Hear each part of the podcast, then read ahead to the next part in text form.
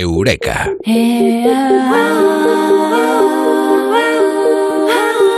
Lo dicho, nos vamos hasta Colombia, nos vamos hasta donde se encuentra Amado Martínez. Amado, muy buenas, ¿qué tal?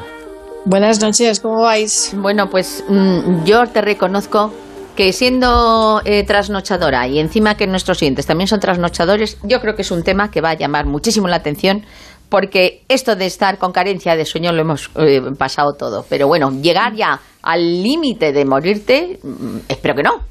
Bueno, pero una cosa es estar nochador y otra es decir, ¿duermes tus siete horas diarias? O sea, ¿tú- ¿duermes tus ocho horas diarias? O, No, ocho no. Duermo normalmente siete.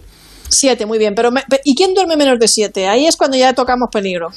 Eh, yo, eh, yo creo que la cuestión es está en dormir poco o que te hagan o que te fuercen a pasar sueño, porque el sueño se ha convertido, pasar del sueño, en una de las muertes más dolorosas y peores que existen y está comprobado científicamente que es así.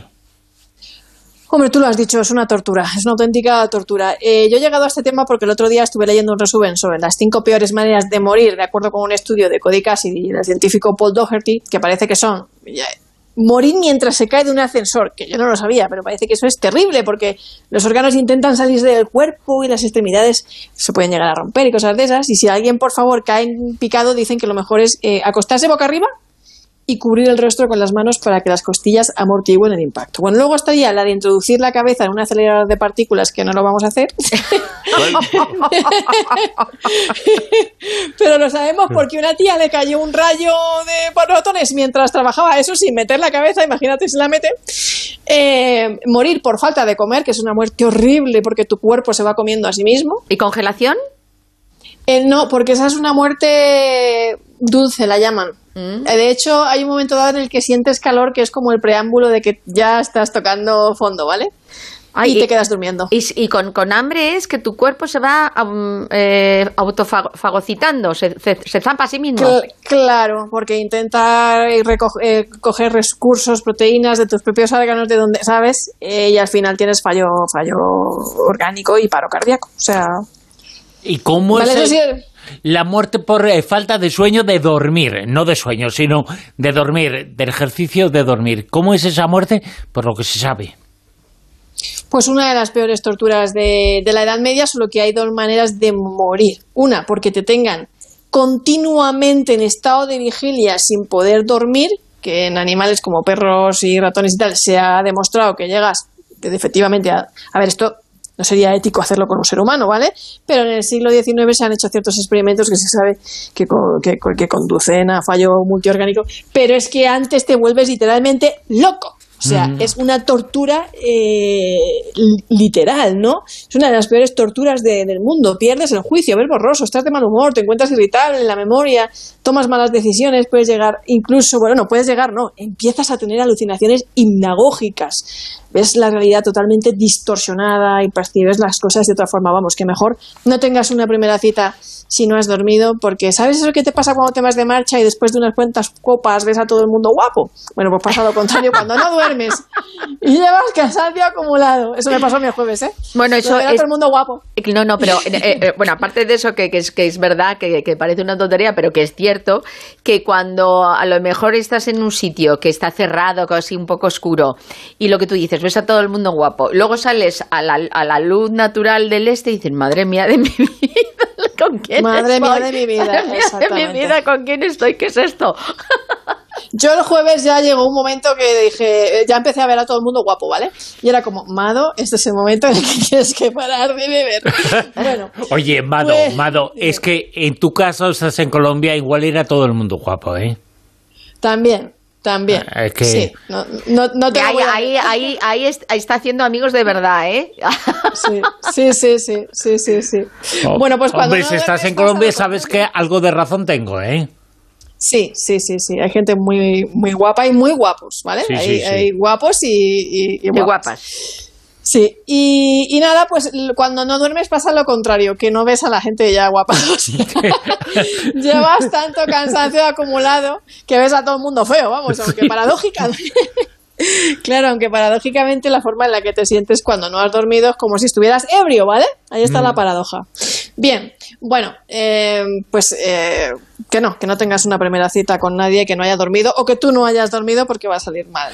Eh, ¿Hay algún experimento o una investigación científica que ha intentado profundizar en este asunto?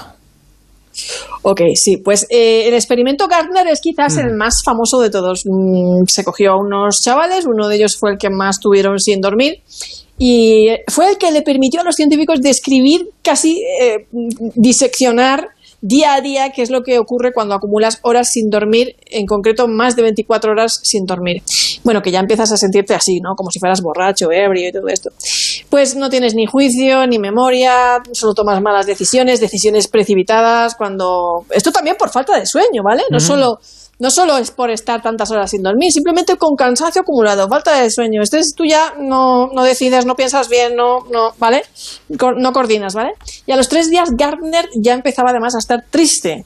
Recordar también que lo hemos, lo hemos, dicho varias veces que la falta de sueño hace que se fijen más los pensamientos negativos que los positivos, ¿vale? Claro.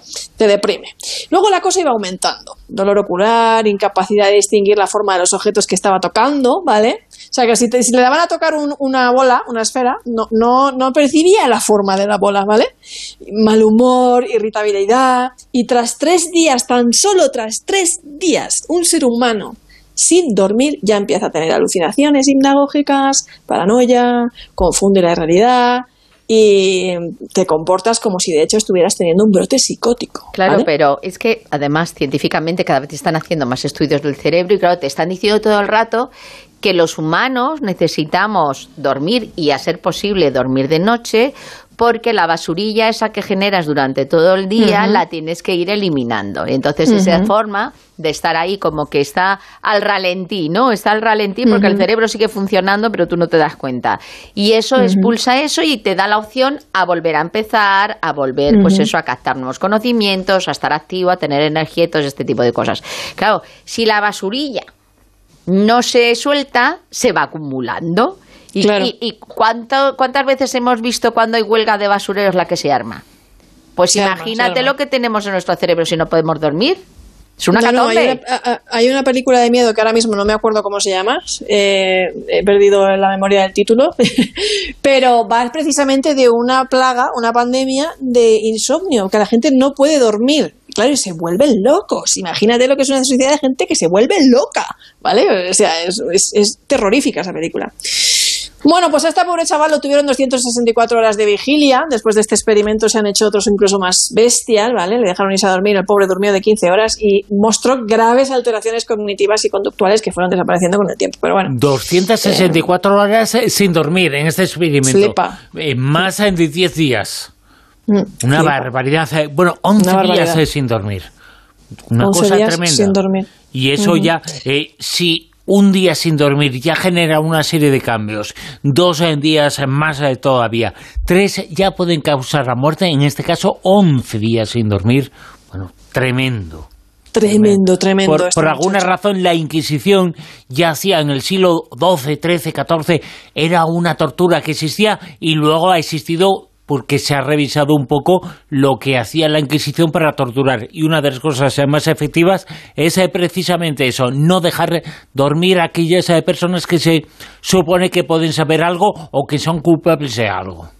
Exactamente, los servicios secretos, los gobiernos, ¿no? las guerras, se utiliza este, este método porque es uno de los peores del mundo. Incluso este método de la gota en el cráneo todo el rato, el objetivo era no dejarte descansar, o sea, no exacto. Eh, dormir, ¿no? Entonces, eh, bueno, la falta de sueño mortal, ¿no? Mortal. Eh, pues como os decía, nunca se ha hecho este experimento en humanos porque no sería ético, pero de hecho sí se han hecho en, animales, que es mantenerlos artificialmente despiertos durante días y se ha demostrado que los lleva a, fallecer en muchos casos. Esto se ha visto en perros, en un estudio de 1898, y en ratones. Y los expertos, además, y los científicos, además, avisan que se puede morir antes por falta de sueño que por falta de comida.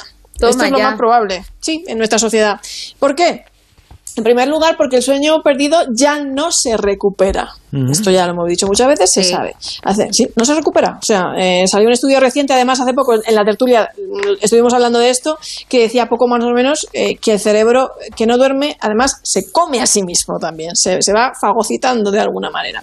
que diversos estudios han demostrado que dormir menos de 4 o 5 horas al día, además, aumenta un 12% el riesgo de muerte, que es un porcentaje similar a los casos en los que las personas duermen más de 9 horas, ¿vale? A ver si ahora alguien se va a poner en plan marmota, que tampoco es eso. claro, bueno, pues ahora me voy a poner yo. Claro, claro. No, no, no. No dormís lo suficiente aumenta el riesgo de enfermedades cardiovasculares, algunos tipos de cáncer, como el de mama, e incluso, pues como hemos visto, la mortalidad. Los trastornos de sueño tienen que tratarse porque tienen un gran impacto. La falta de sueño impacta en la salud, impacta negativamente agradando o generando trastornos mentales. ¿Por qué? Pues porque durante esa fase del sueño REM también recalibramos funciones emocionales en el cerebro. Eh, por ejemplo, los sueños eh, que experimentamos durante la fase REM eh, son adaptativos y podrían tener que ver con un intento de comprender el mundo de, que, nos rodea. Los necesitamos. ¿no? Y un grupo de investigadores de la Escuela de Medicina de la Universidad de Harvard logró relacionar las muertes por privación de sueño con la acumulación de unas moléculas, además llamadas especies reactivas de oxígeno en el tracto digestivo. También decir que cada, sí, que cada cuerpo tiene sus, sus ritmos, cada edad también, los bebés necesitan muchas más horas de sueño que los adultos, pero lo cierto es que sufrimos de una gran epidemia de, falta de sueño en nuestra sociedad porque nos la están violentando continuamente y porque nosotros también la hipotecamos, es decir, que la hipotecamos por estar trabajando más horas, por cuestiones de ocio, por un montón de cosas. Y un 30% de los españoles duermen menos de 7 horas al día. Es uno de los peores hábitos que hemos podido coger también es mirar la pantallita del móvil por la noche. ¿no? Esto te rompe los ritmos circadianos. y, ahora, la, la leyenda española.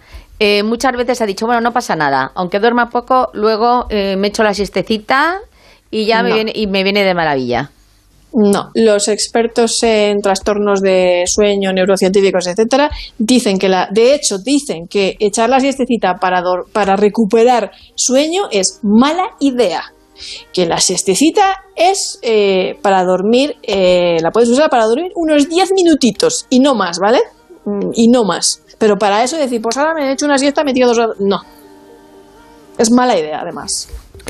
Es mala idea esa la siesta, el dormir, eh, tomar la siesta con pijama, eso no, no. Eh, la siesta es un apagar el ordenador durante un poquito de tiempo y volver a la vida, eh, volver y recobrar un poquito de fuerza, parar para continuar la carrera del día a día. Eso es, que hay, gente que se echa a dormir la siesta y, cuando se levanta tiene que descansar de la eh, siesta. eso es muy buena.